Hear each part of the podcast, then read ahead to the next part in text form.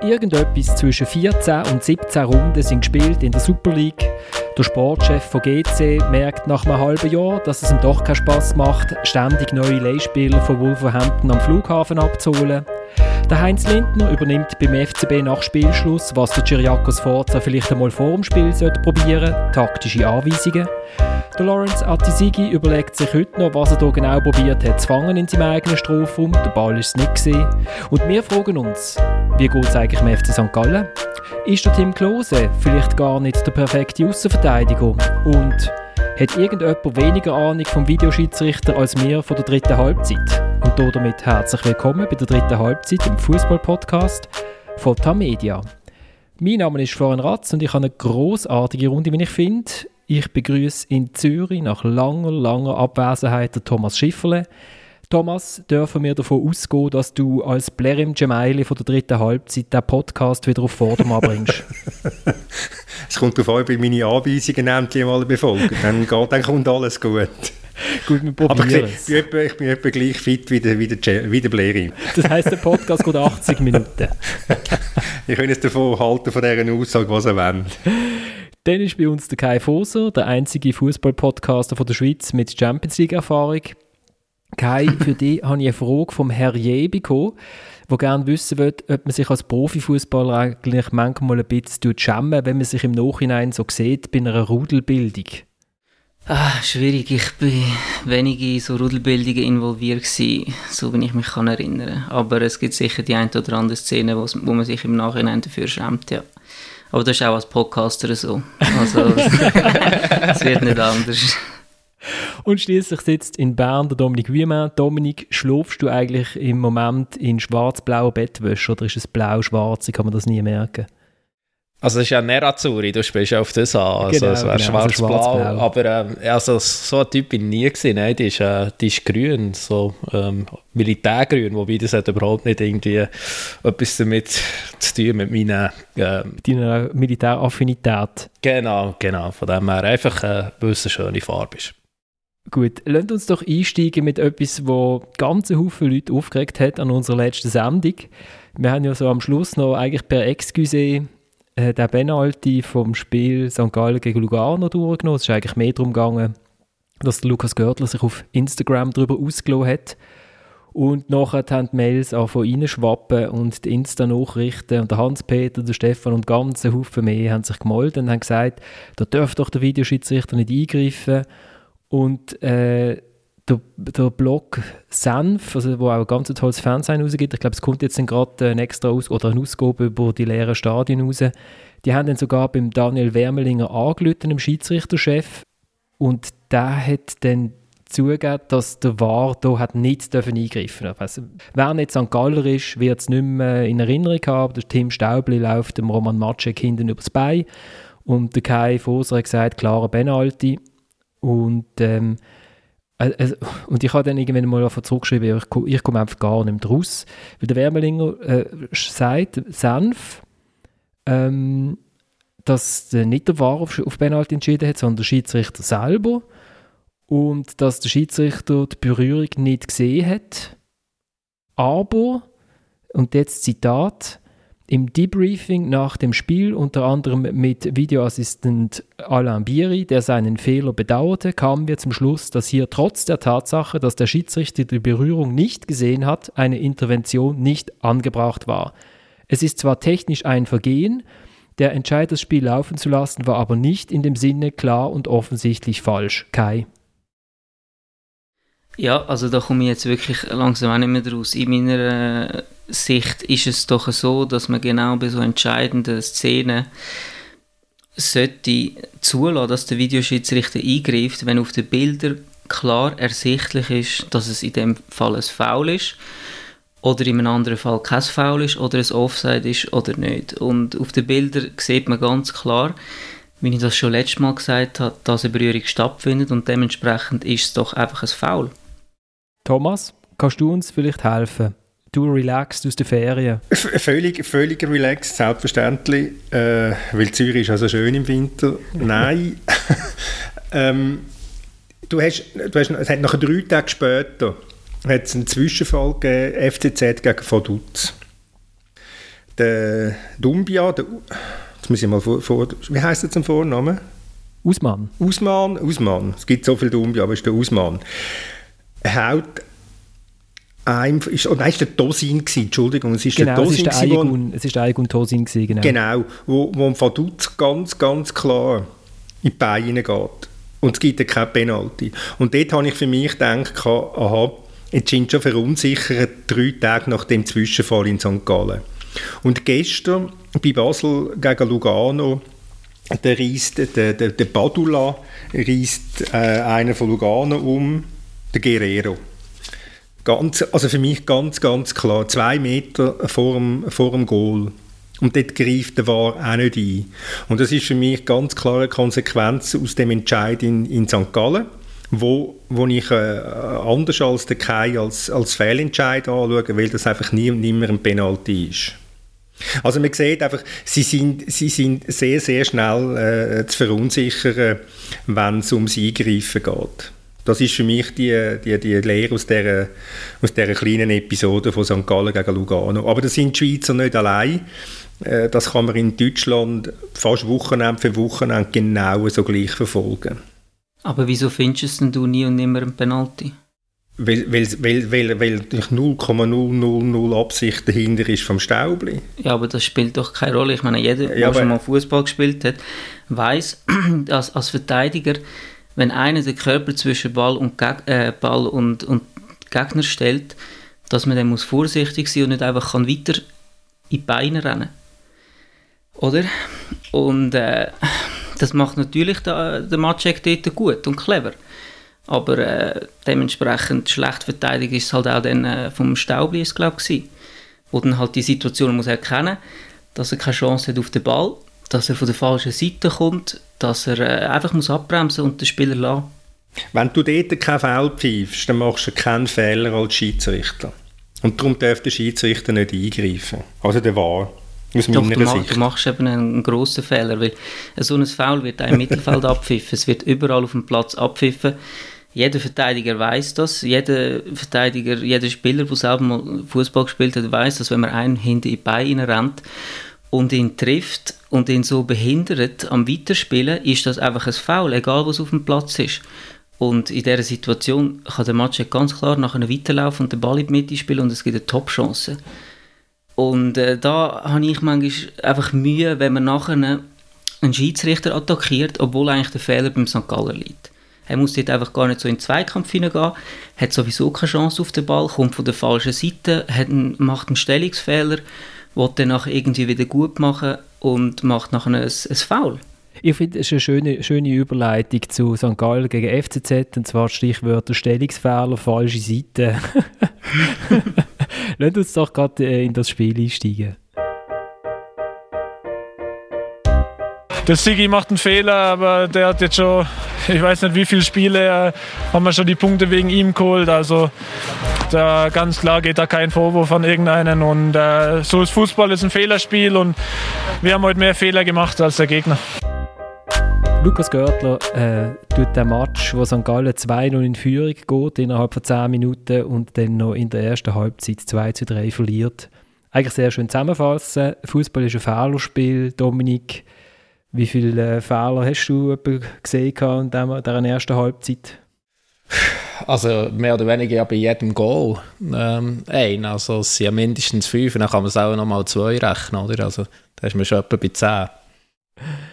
Thomas, aber es hat Spass gemacht. Also ich bin, ich bin abgesessen, ich habe gerade ich hab noch die Monika von der Sonntagszeitung, äh, die produziert hat, am Ohr gehabt, wo es schon das erste Goal gefallen ist, was um Textlänge gegangen ist.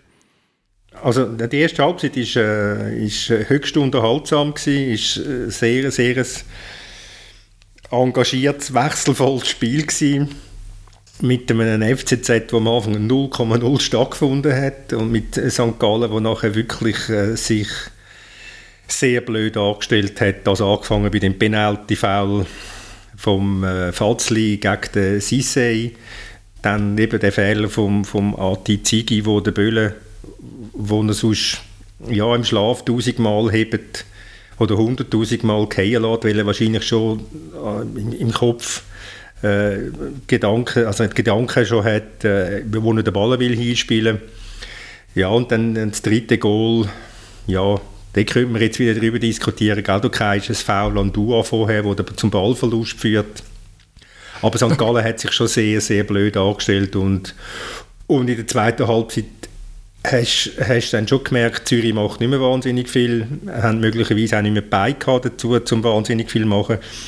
Und St. Gallen ist schon sehr erschreckend, äh, ist das gewesen, sehr, sehr wenig eingefallen, bis gar nicht. Also ich glaube, der, der Brecher hat nicht den Böhlen müssen, müssen heben. Also das ist ganz, ganz schwache zweite Halbzeit von St. Gallen, wo mir als, als Peter Zeidler und Verantwortliche zu denken gäbe. Ja, ist gut zusammengefasst. Ähm, natürlich muss man auch sagen, dass äh, das FCZ in der zweiten Halbzeit wirklich äh, sehr, sehr gut gemacht hat. Das können sie mittlerweile einfach im Block verteidigen, ähm, fighten, was man in der Vergangenheit nicht immer so von ihnen gesehen hat. Und das ist dann nachher natürlich auch ihr Spiel, wo sie dann einfach schnell umschalten können. Es sind so x Chancen noch gekommen, der Sisse, der eine riesige Chance vergibt. Ähm, ja, wirklich super Reaktion vom FCZ, wobei eben der, wobei St. Gallen sie natürlich total eingeladen hat. Und äh, ich habe einfach das Gefühl, dass äh, ja, St. Gallen hadert momentan mit Film, nur äh, vielleicht ein bisschen zu wenig mit sich selber.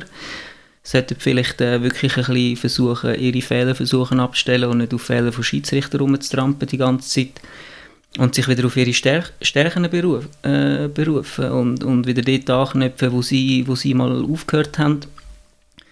Anfangs Winter und dann wird das schon wieder gut kommen. Aber ähm, ja, das ist für mich immer ein Zeichen, wenn man überall Schuldige sucht und äh, Ausreden sucht und nachher, äh, aber die Leistung nachher nicht auf den Platz bringen dass da etwas äh, vielleicht wieder muss ändern in der, in der Mentalität.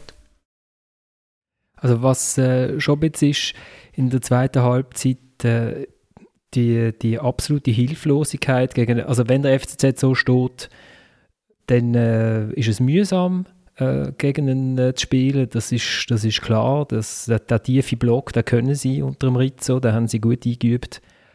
Aber es passiert schon wahnsinnig wenig. Und der Peter Zeidler hat eigentlich die ganze Offensive ausgewechselt und man hat eigentlich keine große äh, Steigerung irgendwie können feststellen. Also sie haben dann zwar immer den Ball gehabt, aber passiert ist nichts. Und sie haben ganz viele Spieler, die irgendwie in Unterform sind. Also der Quintilia hat nicht gut gespielt, habe ich gefunden. Der, der Ruiz hat fast nicht stattgefunden.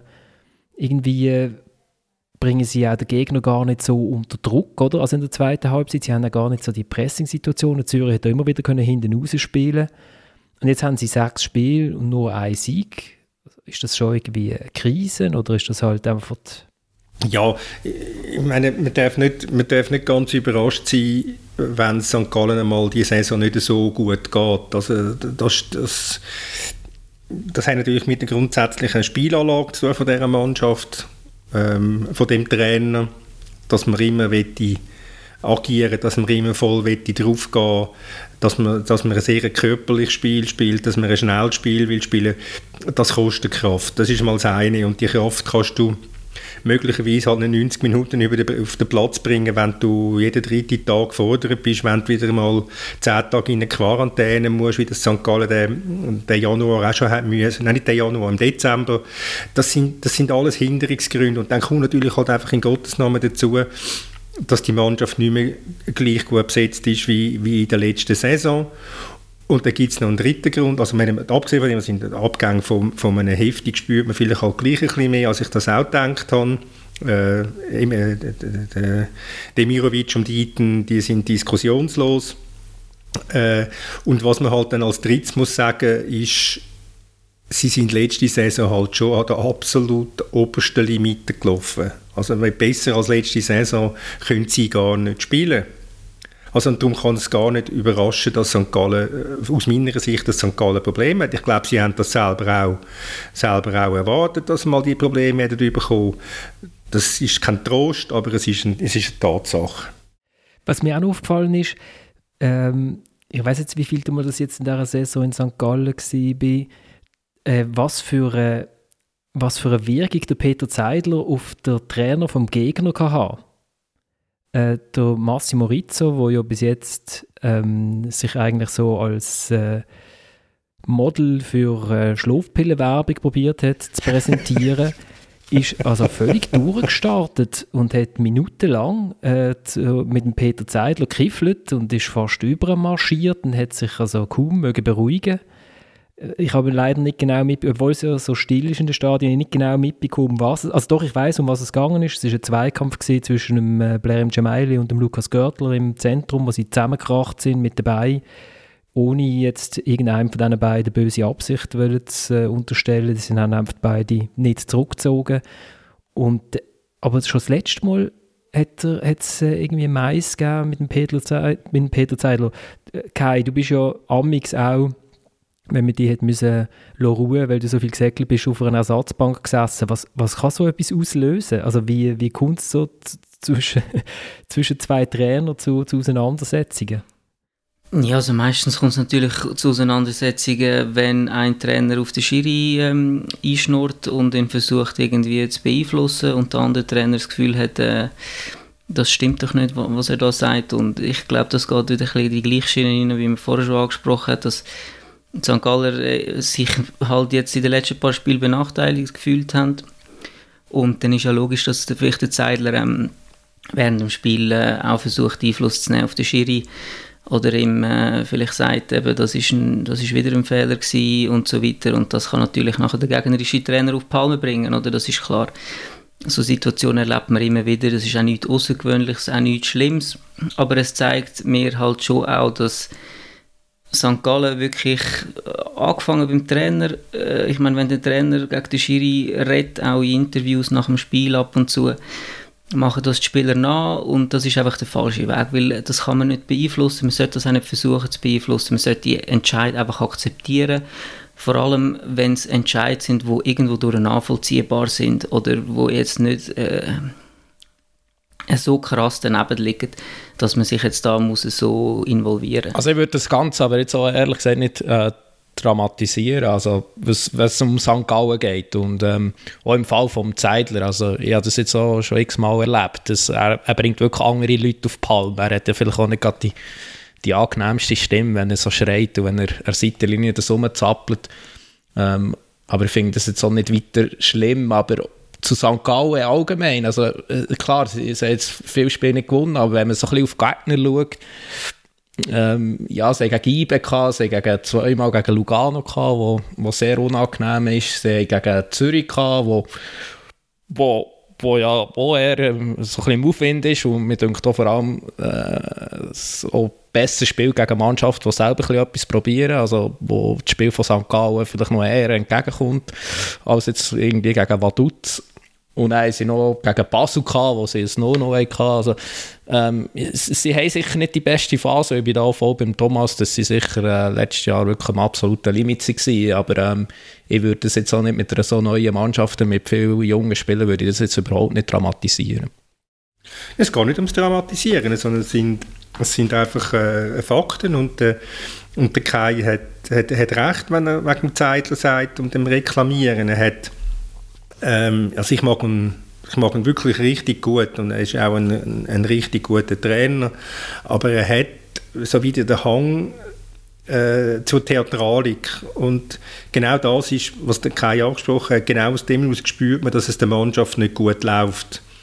Und er ist, er ist mit sich selber schon kritisch gewesen, äh, und hat das, hat das selber moniert gehabt. Wir haben das mal in einem Interview lang mit ihm thematisiert gehabt und hat sich, hat sich vorgenommen, sich zu bessern und er hat sich dann auch bessert. Das ist auch einfacher gegangen, weil die Mannschaft immer gewonnen hat in der letzten Saison. Und jetzt ist er wieder ein kleines in ein altes Fahrwasser reingeht. Der sagt dann einmal, ja, ich sage nichts über den Schiedsrichter, aber redet dann zehn Minuten lang über den Schiedsrichter.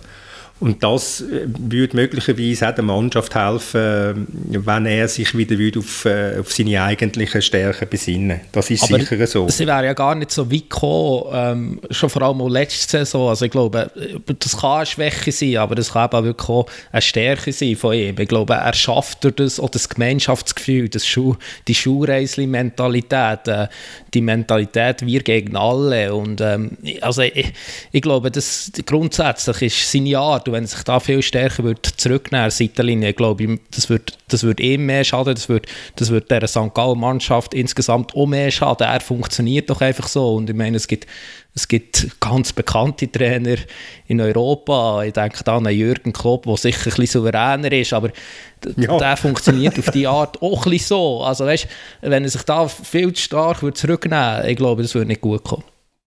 Ja, ich finde einfach, man darf den Spieler kein Alibi geben. Oder? Also, wenn man, wenn man, man so einen Foul, Penalty-Foul sagt, ja, das ist im Schiri sein Fehler, dann, dann ist das nur die halbe Wahrheit. Weil auch wenn es am Schiri sein Fehler wäre, gibt es einen Spieler, der dort einfach ungeschickt in den Zweikampf geht und das muss man ganz klar ansprechen, ansprechen und diesen Spielern nicht nur Alibis geben, sondern die versuchen zu verbessern.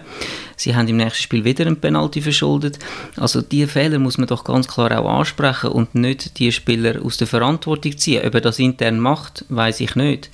Aber so wie das überkommt, gibt er natürlich Alibi den Spieler plus die Spieler sehen nachher auch, wie sich der Trainer verhält, dass er immer gegen den Schiri ähm, ist sie sind nachher auf dem Platz genau gleich und das ist ein riesen Energieverlust. Also wenn du einen Entscheid ähm, nicht akzeptierst und 10 Minuten Traum studierst und, und 10 Minuten motzest, in der Pause nochmal motzest, nach dem Match nochmal motzest, ist das einfach ein Energieverlust, wo du die Aggression musst du auf den Platz nachher bringen. Wenn, wenn du das kannst ummünzen und sagen, ja, der, der Schiri hat einen Fehler gemacht, okay, jetzt bin ich aggressiver, dann ist das gut. Aber wenn du nachher den Frust rauslässt mit Reden, Reden, Reden, ist das einfach ein Energieverlust. Es bringt nichts. Es bringt niemandem etwas in dieser Situation. Und darum finde ich, muss er dort wieder einen, den Schritt machen, um wirklich zu sagen, schaut Jungs, ihr seid die Verantwortung, das ist ein Fehler, das ist ein Fehler, der Schiri hat so entschieden, aber wir machen es ihm auch einfach, um so einen Entscheid zu treffen. Oder? Und wo, wo liegen genau die Fehler? Sind es wirklich, liegen es beim Schiri oder liegen es halt auch vor allem bei uns? Und wenn er das nicht anbekommt, habe ich nicht das Gefühl, dass das ähm, die Spieler verstehen und sich auch so dementsprechend können entwickeln. Ich meine auch, wenn du einen, mal einen Transfer willst machen als Spieler, der nächste Club schaut auf Körpersprache. Wie ist die während dem Match? Äh, geht ein Spieler ähm, jedes Mal motzen, wenn ein Schiri einen Fehler macht? Das können äh, Ausscheidungskriterien sein, ob du einen Spieler verpflichtest oder nicht. Oder? Und, und wenn du das dem Spieler nicht, nicht überbringst, dann wird es vielleicht auch nie lernen. Wobei, also ich hatte nicht das Gefühl gehabt, dass die Spieler sich wahnsinnig fest mit dem Schiedsrichter auseinandergesetzt haben. Es hat eigentlich keinen, keinen Grund gegeben in diesem Spiel. Was mir jetzt aber gerade, wo du so am Schwätzen bist, aufgefallen ist, dass der Unterschied zwischen, zum FCZ schon auch ein bisschen war, dass beim FCZ einer da war, der die ganze Mannschaft ähm, geleitet hat auf dem Platz. Das war noch der Blair M. Gemaili. Und bei St. Gallen haben mich auch die Führungsspieler ein bisschen mit sich selber beschäftigt, dunkt. Ja, das, du hast es ja vorher selber angesprochen, mit, äh, mit Quintia, mit Ruiz. Du kannst auch, die nicht in Form sind, nicht in der Form, was könnte sein, und du, du musst natürlich dann auch dort den Gürtel dazu nehmen. Genau. Oder? Wo, wo der, ja, wie, wie man so sagt, Aggressivleader ist von dieser Mannschaft. Der ist natürlich, der natürlich längst nicht die Kraft in sich wie zu, zu, zu diesen guten Zeiten in der letzten Saison. Ich möchte noch ganz schnell einen vierten Punkt anfügen bei St. Gallen, bevor, wegen dem Gemeili. Ist jetzt nur noch in den Sinn gekommen. Was St. Gallen natürlich auch nicht hat, das sind Zuschauer. Natürlich, die haben alle nicht, aber in St. Gallen hat es eine andere Wirkung, ein Lehrstadion als in Lausanne, in Lugano oder in, äh, in Vaduz oder in, in Genf. Das ist natürlich schon eine Energiequelle, wo dieser Mannschaft, wo bei dieser Mannschaft ganz, ganz spürbar abgeht. Und wegen Gemaili, ja, es ist, es ist erstaunlich, äh, welche, Wirkung, welche Wirkung das er hat. Ich frage mich, äh, wie sein Körper das, das durchmacht, sein Knie, wo schon ein bisschen leicht... Äh, ein bisschen leicht säuerlet und mal schauen, ob er drei Matches in einer Woche kann machen kann. Sicher nicht an 90 Minuten, aber die Wirkung, die er hat auf die Mannschaft, ist schon, ist schon enorm und, und das haben wir am, am Samstag in, in St. Gallen wieder gemerkt. Das ist, das ist so. Also Knie und Stimmbänder sind, glaube ich, wahrscheinlich die beiden, die beiden Problemzonen, die man könnte haben. man kann auch ohne Stimmbänder kann man rennen, aber ohne Knie wird es schwieriger. ja, ich glaube, eins von beiden müsste haben. Ich habe manchmal das Gefühl, auch wenn, er, auch wenn er nur im Mittelkreis wird stehen und die anderen einfach so zusammenpfiffen, dass sie rennen, das würde auch schon helfen, glaube ich. Ja, oder so wie der Ronaldo im EM-Final 16 einfach von außen coachen. das hat er, hat er ja auch gemacht, nach, als er draußen war und der Janik Brecher zu, irgendwie in der 90. Minute zum Abstoß an äh, gelaufen ist und sicher schon drei Minuten braucht, bis er den Ball gelegt hat, hat der Blair ihm immer noch von außen gerufen, ja Nick, ja Nick, und immer die Hände so, aber noch langsam, es geht auch noch langsamer. er war er lange in Italien, gewesen, da wird das perfektioniert, das Zeitspiel, das ist einfach so. Schön, dass du als Serie A-Fan ähm, das sagst und nicht, und nicht ich. Äh, Jo, äh, jetzt habe ich vorher gesagt, zum Kai, Stellungsfehler ist eigentlich eine schöne Überleitung auch zum FC Basel. Ja. Äh. das ist eine heillose Begeisterung aus dem Jahr rausgekommen. ja.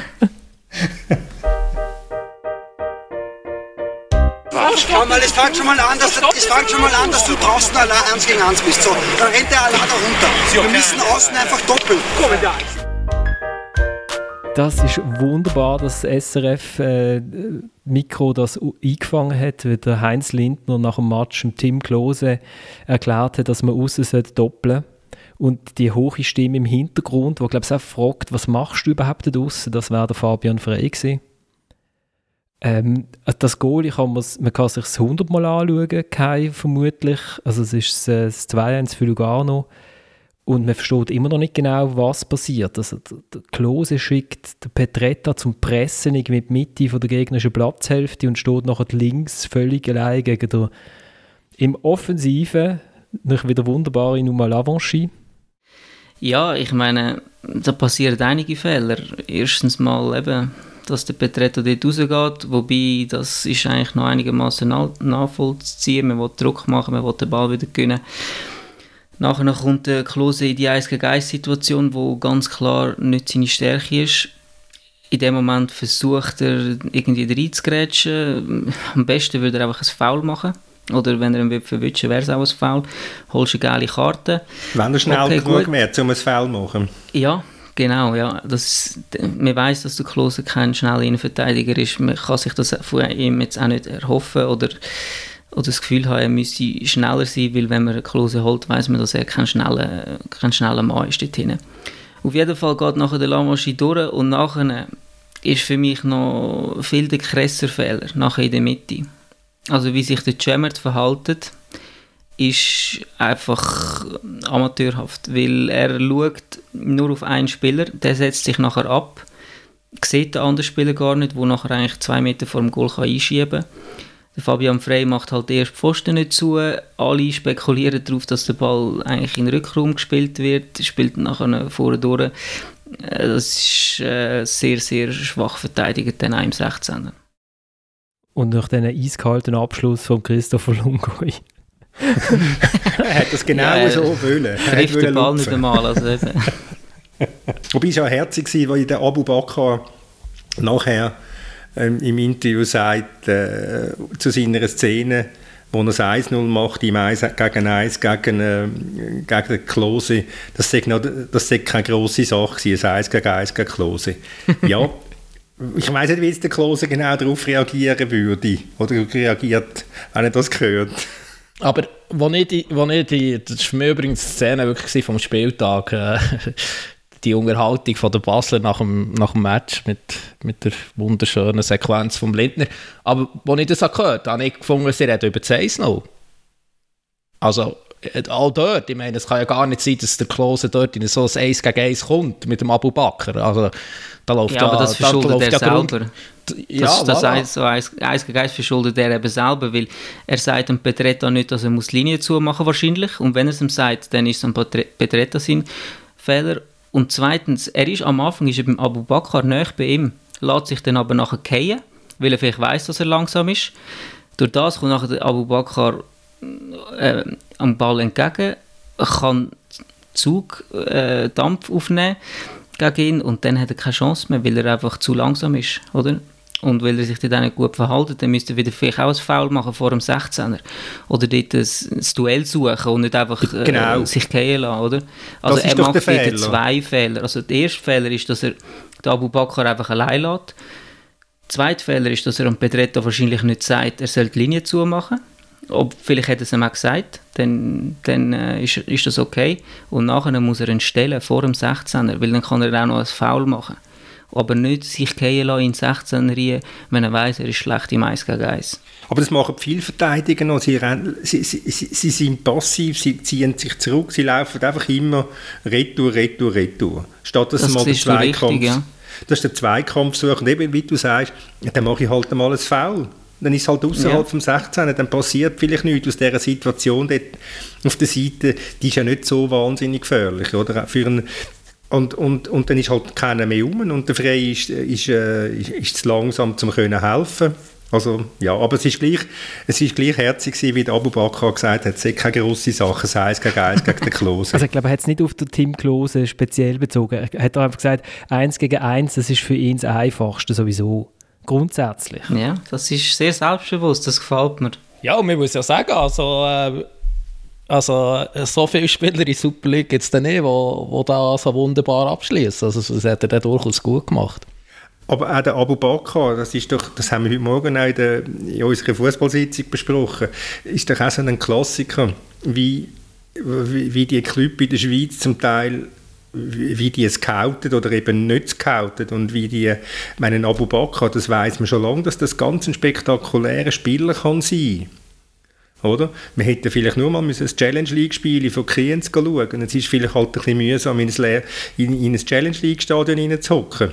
Aber wir könnten mal ein bisschen schauen, das ist genau das gleiche äh, wie der Usman Dumbia, den wir ja schon besprochen haben, beim FCZ. Wie lange geht es, bis ein, bis ein Super League-Club mal auf die Idee kommt, einen Spieler aus der Challenge League zu holen? Wer du nicht abgestiegen hat, das sind auch geholt. Ich meine, bei Klienten haben sie sich immer sehr gerne bedient. Munsi, Sorgic, äh, Kablan, das sind alles ehemalige Klienten. Aber mir ist bei dieser Diskussion jetzt noch zum Verteidigen, ist mir noch in Sinn gekommen, eine Unterhaltung, die ich mit Laurent Pass geführt hatte, der früher der technische Direktor war beim Schweizer Fußballverband, glaube ich, bis letztes Jahr. Und da ist es eben so ein bisschen darum gegangen, dass man heutzutage in der Ausbildung der Verteidiger, klar, der Tim Klose ist jetzt nicht das richtige Beispiel dafür, weil der ist schon ein bisschen früher ausgebildet worden, ist nicht ein junger Verteidiger.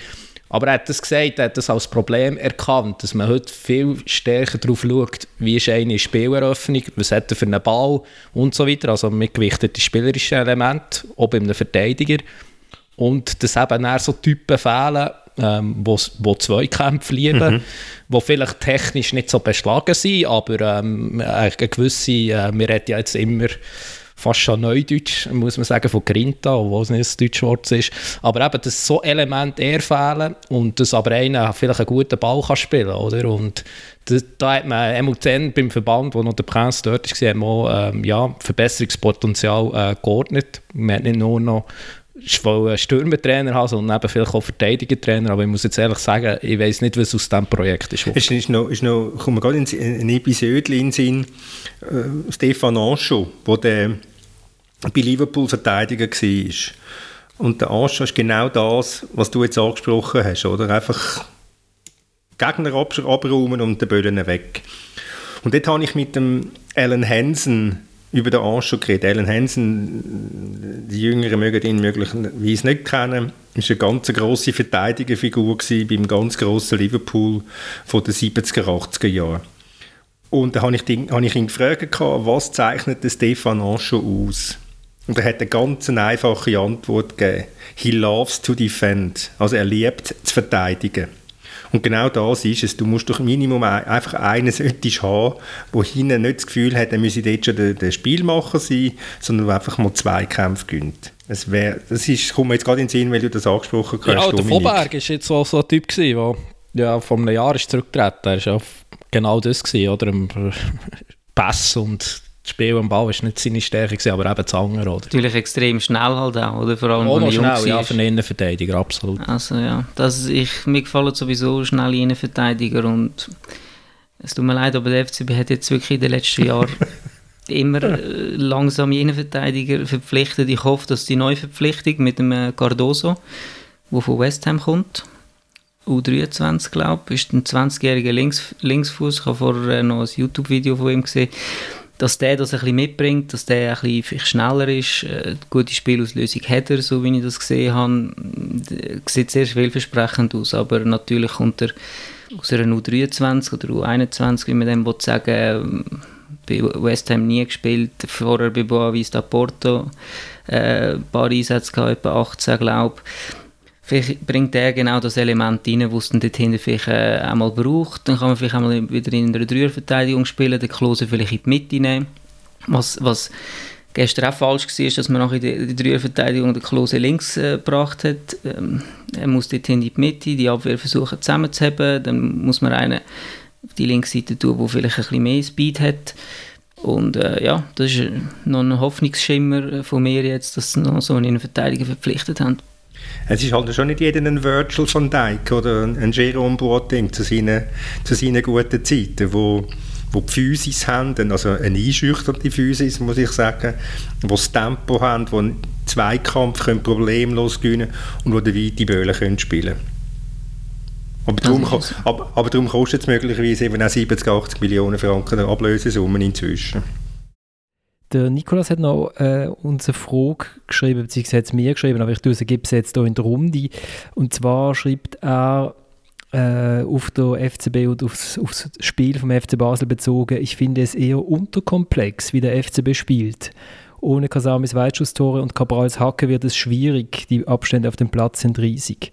Ähm, Kai, also ich, ich habe ich finde ja, mit, mit, auf dem Trainer rumhacken und so, finde ich eigentlich, es äh, macht immer Spaß oder? Als Journalist. Es ist ja relativ einfach. Mhm. Äh, man hat ja ums Forza aber schon dürfen es gut halten oder man dürfen es gut halten, dass auch seine Mannschaft ja irgendwie mit während der Saisonanfangs irgendwie äh, komplett zusammen hat. Jetzt ist auch die Vorbereitung mit vielen Verletzten, du hast das letzte Mal gesagt, nicht so wahnsinnig toll gelaufen. Aber eben, gerade so, wenn du sagst, ja, der Klose muss doch bei der Dreierabwehr in der Mitte sein und nicht links außen das wäre dann schon auch die Aufgabe vom Trainer. Also siehst du irgendwie einen Fortschritt beim FCB?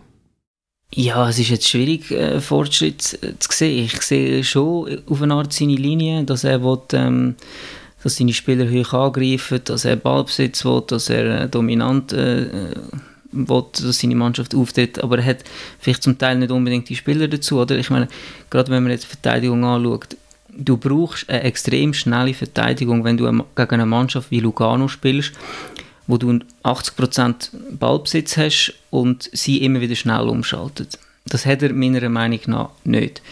Dann äh, geht es schon darum, auch die Spieler vielleicht in diesen Positionen einzusetzen, wo sie gut sind. Und was mir gestern halt extrem aufgefallen ist, ist, dass ähm, der Stocker und der Cegrova immer in die Mitte gezogen sind, immer. Sie haben keine Breite gehabt und das ist das Hauptproblem gewesen. Sie sind sich nachher dort in der Mitte auf den Füßen umgestanden, Lugano extrem massiv massiert dort hingestanden durch die Mitte hast du nicht können durchkommen gestern. Also es ist auch symptomatisch, dass die zwei Goal nachher, wo Basel schießt, beide über den Pululu fallen, wo dann halt wirklich mal die Breite ausgenutzt hat und sich dort durchgetankt hat und nachher in die Mitte hineinspielt. Und das hat mir extrem gefällt. Dass ein Stocker immer wieder nachher auf die rechte Seite sogar ist, nicht einmal seine Position gehabt hat. Ein Cegrova, der immer mit seinem linken Fuß nach innen zieht, den Ball immer auch nur im Fuß verlangt. Da war zu wenig Bewegung drin und vor allem zu wenig Breite. Wenn du gegen so eine Mannschaft spielst, brauchst du Breite, musst du die total ausnutzen und dann einfach den 16er bombardieren, Flanken reinhauen, bis zum geht nicht mehr.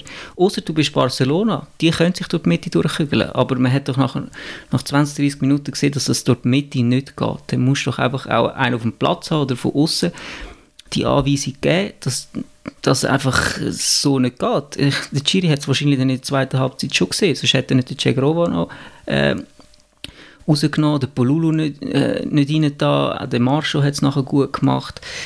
Da hat er nachher schon gut reagiert mit diesen Auswechslungen, aber äh, es ist mir trotzdem immer noch viel zu wenig über die Seite gekommen und zu wenig Flanken und einfach bombardieren, 16er bombardieren gegen so eine massierte Abwehr. Aber hast du nicht das Gefühl beim Stocker, dass, er, dass es ja logisch ist, dass er in die Mitte zieht, weil er kein 1 gegen 1 gönnt? Ja, vielleicht, aber ich meine, auch als ich schon mit ihm zusammen gespielt habe, hat er den Hang gehabt, immer wieder in die Mitte zu gehen. Und er ist natürlich auch ein Spieler, der gerne auch von der Mitte aus etwas macht oder mal, mal, mal schießt oder den letzten Pass in die Tiefe sucht, aber dort muss man halt wirklich auch sagen, hey, Junge, bleib draußen.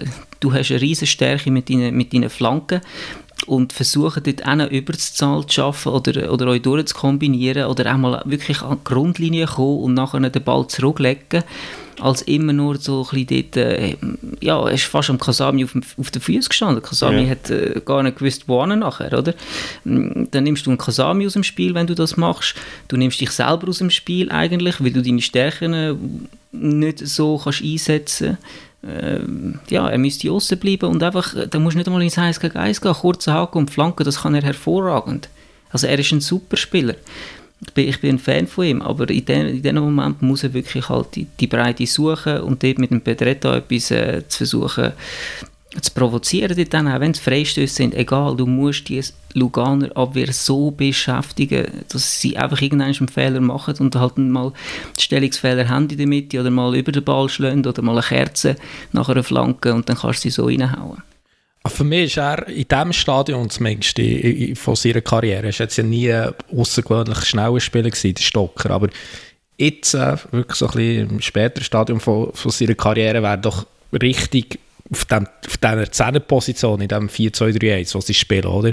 Aber da ist eben schon wieder das Problem bei dieser Basel-Mannschaft, oder? Dort setzen sie den Kasami ein und man denkt, egal wie man es dreht und wendet mit dieser Mannschaft, man kommt immer wieder zur Zusammenstellung von diesem Kader und wo einfach suboptimal ist und wo sich halt in, jeder, in jedem Match ein Auto zeigt. Und wo ja darauf ausgelegt ist, dass äh, die jungen einheimischen Talente gefördert werden.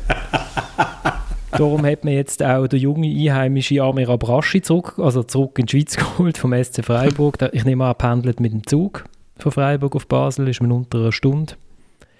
Ähm, ja, also ich, ich, ich begreife es.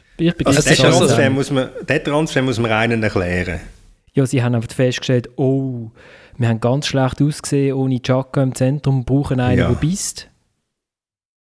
Aber hast jetzt du, aber äh, eine scheuche Frage, hast jetzt du das Gefühl, dass der in absolut Top-Verfassung ist und ich weiß nicht was und, und Freiburg lässt einfach so gehen, wenn Freiburg den könnte brauchen? Also er hat ja 56 Minuten gespielt, glaube ich, bis jetzt in dieser Saison für Freiburg. Und, und davor 50 äh, gegen Bayern. Bis er, bis er verletzt raus ist und gestern ist er glaube ich auch verletzt raus. Also nochmal, nochmal Freiburg lässt doch nicht ein Spieler geht mit in der Saison wenn, wenn, wenn der Club überzeugt wäre, der kann, uns, der kann ihn noch brauchen. Also ich finde es vor allem bitter für den Yannick Marchand. Weil, ähm, also, ich meine, den Meistertitel werden sie abgestrichen haben. Und jetzt, äh, dann lass doch den mal shooten. Der hat das auch gut gemacht in der zweiten Halbzeit gestern. Und es ist jetzt auch nicht so, dass, dass der jetzt nicht irgendwie Einsatz wird geben oder so. Also, Nein, der hat ja dort in Bern, wo er das erste Mal gespielt hat, ich glaube das erste Mal sogar, hat er einen hervorragenden, oder das erste Mal vom Anfang an, ja, hat er einen hervorragenden Match gemacht. Eben, völlig einverstanden, setz dich auf den, wenn du das Gefühl hast, wenn du gross propagierst, äh, äh, blau-rote Jugend, oder? Also, Aber ja. das führt dem ja wieder zu Fragen, äh, wer macht eigentlich die Transfers? Äh, wer, wer ist der Sportchef? ja, ich meine, es ist extrem reaktiv von immer, also ihr Transferverhalten. Also ich meine, sie ja kurz vor Schluss haben sie noch den Abwehrchef verloren, oder gut verkaufen, gell? Der Aldaretten, dann holen sie die Klose. Jetzt haben sie irgendwie kurz ähm, Ende Januar haben sie noch gemerkt, oh, vielleicht bräuchten wir noch einen im Mittelfeld, der noch ja, so ein kleines kämpferisches Element reinbringt. Ah, jetzt holt man noch gerade der Abraschi, oder? Es ist alles wirkt, zumindest äh, wirkt überhaupt nicht durchdacht, irgendwie so launisch schon, irgendwie, äh, was so gerade aus dem Ereignis raus, was ist passiert. Und äh, ja, das ist halt dann schon ein bisschen die Frage, wer macht eigentlich die Transfers und wie kommen die zustande? Ich glaube, das ist Schwarmintelligenz beim FCB. Wobei, die zwei Goal, die Lugano überkommt, die müssen die Florian natürlich extrem wehtun. Ich wüsste nicht, warum. Nein, Thomas, wir haben ja gestern WhatsApp. Ich habe natürlich sofort geschrieben, Grande Numa äh, nachdem er das 2-1 vorbereitet hat.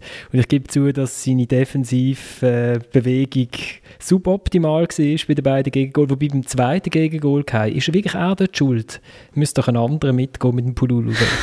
Ich habe mich ehrlich gesagt dort nicht gross auf die äh, Lugano-Abwehr äh, konzentriert. Ich habe mich einfach gefreut, dass endlich mal äh, ein Angriff über die Seite äh, Stand bringt. okay. Nein, er ist, vor allem, er ist vor allem beim ersten hat er schlecht ausgesehen. Beim ersten sieht er sehr schlecht aus. Beim ja, zweiten nimmt er ein bisschen Schutz. Aber ja, ja. ohne Numa Lavanchi wäre das Spiel langweilig 1-0 ausgegangen für Lugano und so hat es immerhin einen Spektakelabschluss gegeben. Los Kai, wenn du Punkte sammeln beim Moderator vom, von dem Podcast, dann musst du einfach nur Navanchi, Navanchi erwähnen und sagen, was der super sagt. Dann bist du, äh, bist du der Liebling. okay. wenn, wir, wenn wir noch äh, in die Challenge League runtergehen, es ist vielleicht tatsächlich in der Außenwahrnehmung komisch, gerade im Fußballbusiness, wo es ja eigentlich meistens nur Veränderungen gibt, äh, wenn man zerstritten ist oder wenn man Misserfolg hat oder wenn man es einfach nicht gut hat. Und da ist es tatsächlich außergewöhnlich. Es ist ein persönlicher Entscheid. Aber äh, mich persönlich beruhigt es eher, weil wir haben Ruhe im Verein rein und das bleibt auch. Und man kann seine Argumente äh, kann man absolut nachvollziehen. Adrian Fetscherin, Kommunikationschef von GC, zum Abgang von äh, Bernhard Schreutemann äh, als Sportchef von GC und es beruhigt ihn. Ich weiß nicht, ob es mich wird beruhigen als Club, wenn mein Sportchef irgendwie nach einem halben Jahr geht, aber Thomas.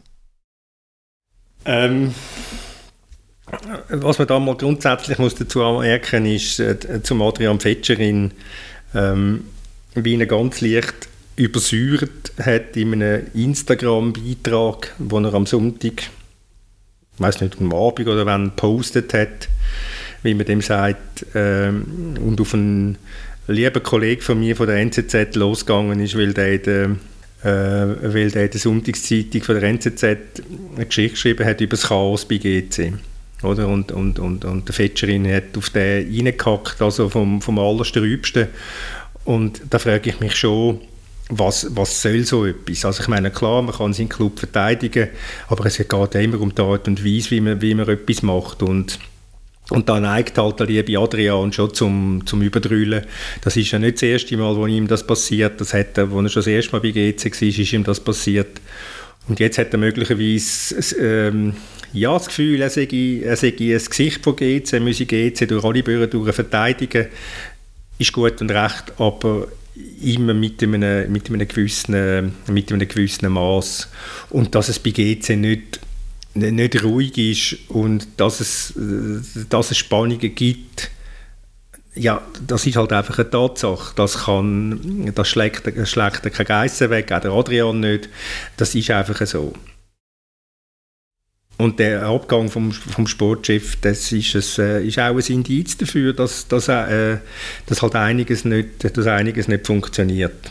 Also was mich vor allem noch so interessant hat, ich, habe, ich bin am Freitag ähm, spontan eingesprungen für das dann abgesagte, zu gutem Glück für mich abgesagte Spiel zwischen GC und Aarau, weil der Marcel äh, äh, hatte. Dann habe ich das vom Fernsehen aus gemacht und dann gibt es da noch irgendwie ein fünfminütiges Interview mit dem Schreutemann über Platzverhältnis und dass es jetzt schade ist, dass nicht geshootet worden ist und so. Ich glaube, ich weiß nicht, wenn ich jetzt das Interview geführt hätte, hätte ich mir glaube ich auch jetzt äh, verarscht, wäre mir auch jetzt verarscht vorgekommen. Ähm, ja, also es ist so. Das Problem, das Problem von GC, das ich habe, ist, ähm, die Mannschaft zeigt mir nichts. Also wenn ich das von außen betrachte, das ist, weil du nicht Portugiesisch kannst. Ich kann eine Mannschaft, die ein Portugies einmal mitspielt, verfolge ich immer sehr, sehr gut. Das ist gut, das ist auch der Ronaldo. Das ist möglicherweise eine andere Liga. Äh, ich finde auch der Portugies, der bei Manchester United ist, der Bruno Fernandes, finde ich einen exzellenten Spieler. Der macht es fast alleine aus, dass die dort oben mitginken. Äh, also shootet. Und, und das, aber das bei GC, das sagt mir, das muss ich ganz ehrlich sagen, das sagt mir nichts. Da finde ich keine, da finde ich keine Identifikation, oder? Wenn ich jetzt, wenn ich jetzt der FCZ nehme, dann hast du schon mal automatisch eine grosse Identifikation wieder mit, mit dem, mit dem Player im Gemaili. Du hast von mir aus eine, Ident du kannst eine Identifikation haben mit dem Schönbächler du kannst mit dem 70 Franken Schönbächler, gell, du, du kannst sie haben, du kannst sie haben von mir aus mit dem Janik Brecher. wo ein richtig guter Goalie geworden ist. Du hast, du hast ein paar Spieler, du kannst sie von mir aus auch mit dem Usman Dumbia haben, obwohl der noch nicht so lange da ist, oder? Aber das sind Spieler, die dir, wo dir etwas geben. Und bei GC, ich muss ehrlich sagen, ich, ich kann, ich kann nicht, bei, nicht bei einem Spieler habe ich, habe ich den Eindruck, dass der mir jetzt, als wenn ich jetzt Fan wäre von dem Verein, dass der mir etwas würde vermitteln. Also für mich sagt ich einfach kein... Petar. Pusic. Ja, aber ja, aber das ist gut. Sind Für das ist ja der Heugümper getauft, oder? Ja, das genau. Das sind ich habe mir überlegt, äh, was, was bleibt mir von, vom Schuitenmann, oder wie man ausspricht. Und er ist mir die Szene in Sinn gekommen, wo sie, wo sie wo zusammen mit dem Adrian Fetscherin der Gumpi, oder wie er heisst, der äh, tauft mit einem Bier. Ja. Nein, Papa. Papa. Ah, Papa, stimmt. Ja. Papa. Weil der Papa Buba Diop vorgestorben ist, haben sie einen Papa getauft. Nein, aber das ist doch auch so eine Aktion gewesen, wo, wo, wo, wo einfach entsetzlich ist. Ganz Entschuldigung, es ist einfach, ist einfach äh, ein, ein Werbegag auf ganz bescheidenem Niveau und vielleicht möglicherweise ist das der Grund, dass der Scheutemann gegangen ist, weil er seine Sachen nicht mehr hat wollen machen. Nein, aber das ist schon, ich glaube, das Projekt GC, das ist ganz auf einem, also für mich auf einem gewackeligen, auf einem, ist auf gewackeligen Bein. Aber sportlich, sie sind Erste und ja.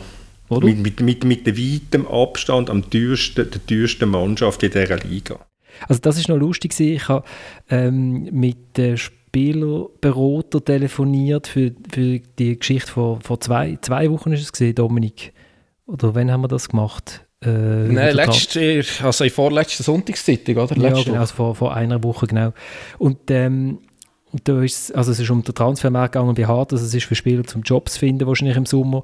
Und da haben alle, die ich mit denen geschwätzt habe, wenn es dann um Challenge League gegangen ist, haben alle gesagt, ja, Challenge League, also gut, außer der Grasshoppers kann man dort ja nie Geld verdienen. Also Grasshoppers sind so wirklich so, dass der Club, wo irgendwie noch Löhne gezahlt werden in dieser Liga offensichtlich. Vielleicht noch ein bisschen tun oder so, aber sonst hört es dann, glaube ich, schnell auf. Ist, ist, äh, hofft man eigentlich in Tun, dass man noch auf den ersten Platz kommt, Dominik?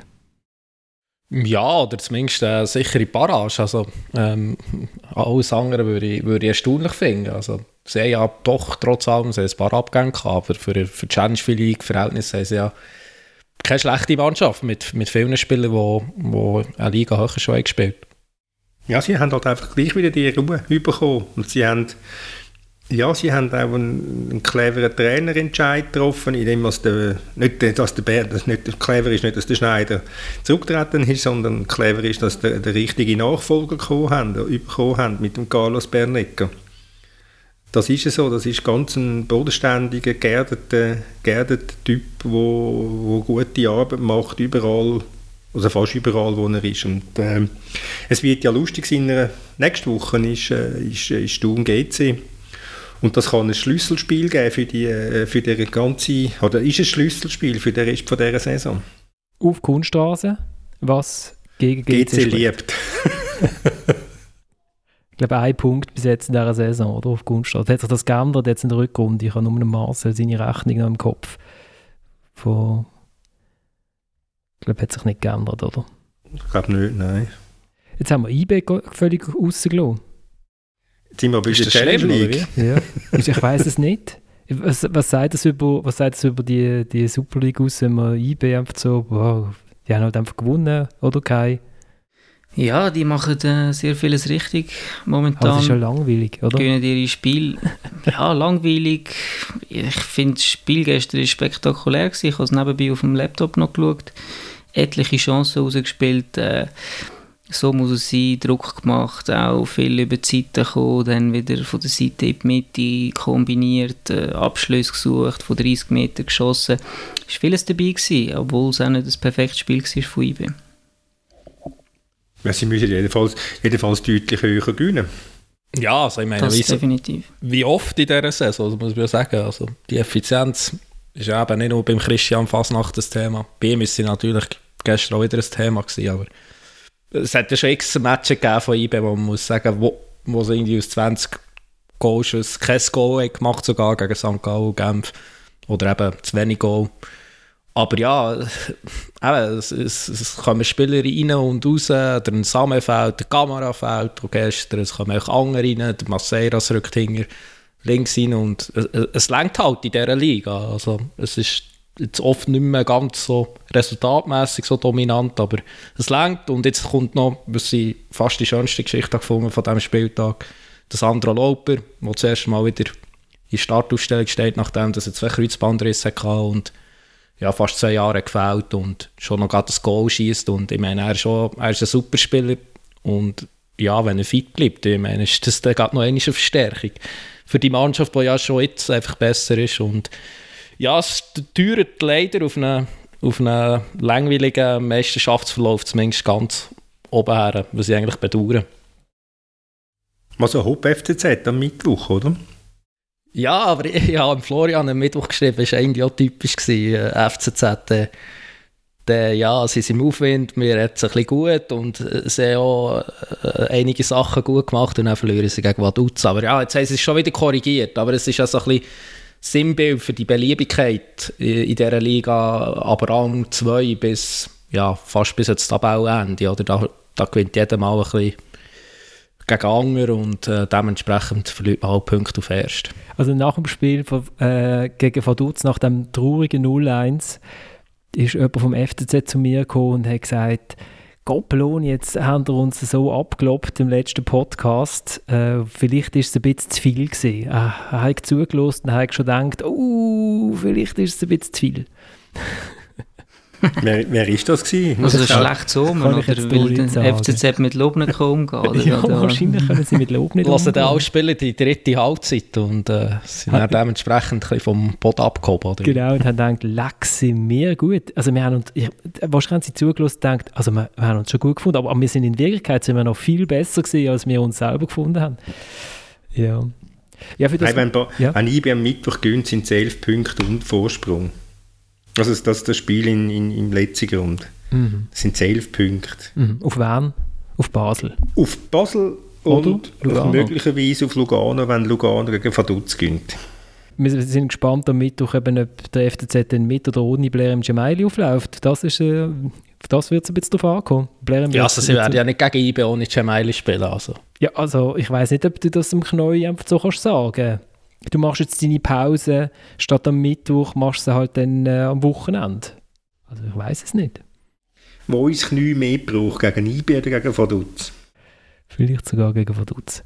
Äh, ja, haben wir alles gesagt? Nein, oder? Treffen wir uns in einer Woche wieder?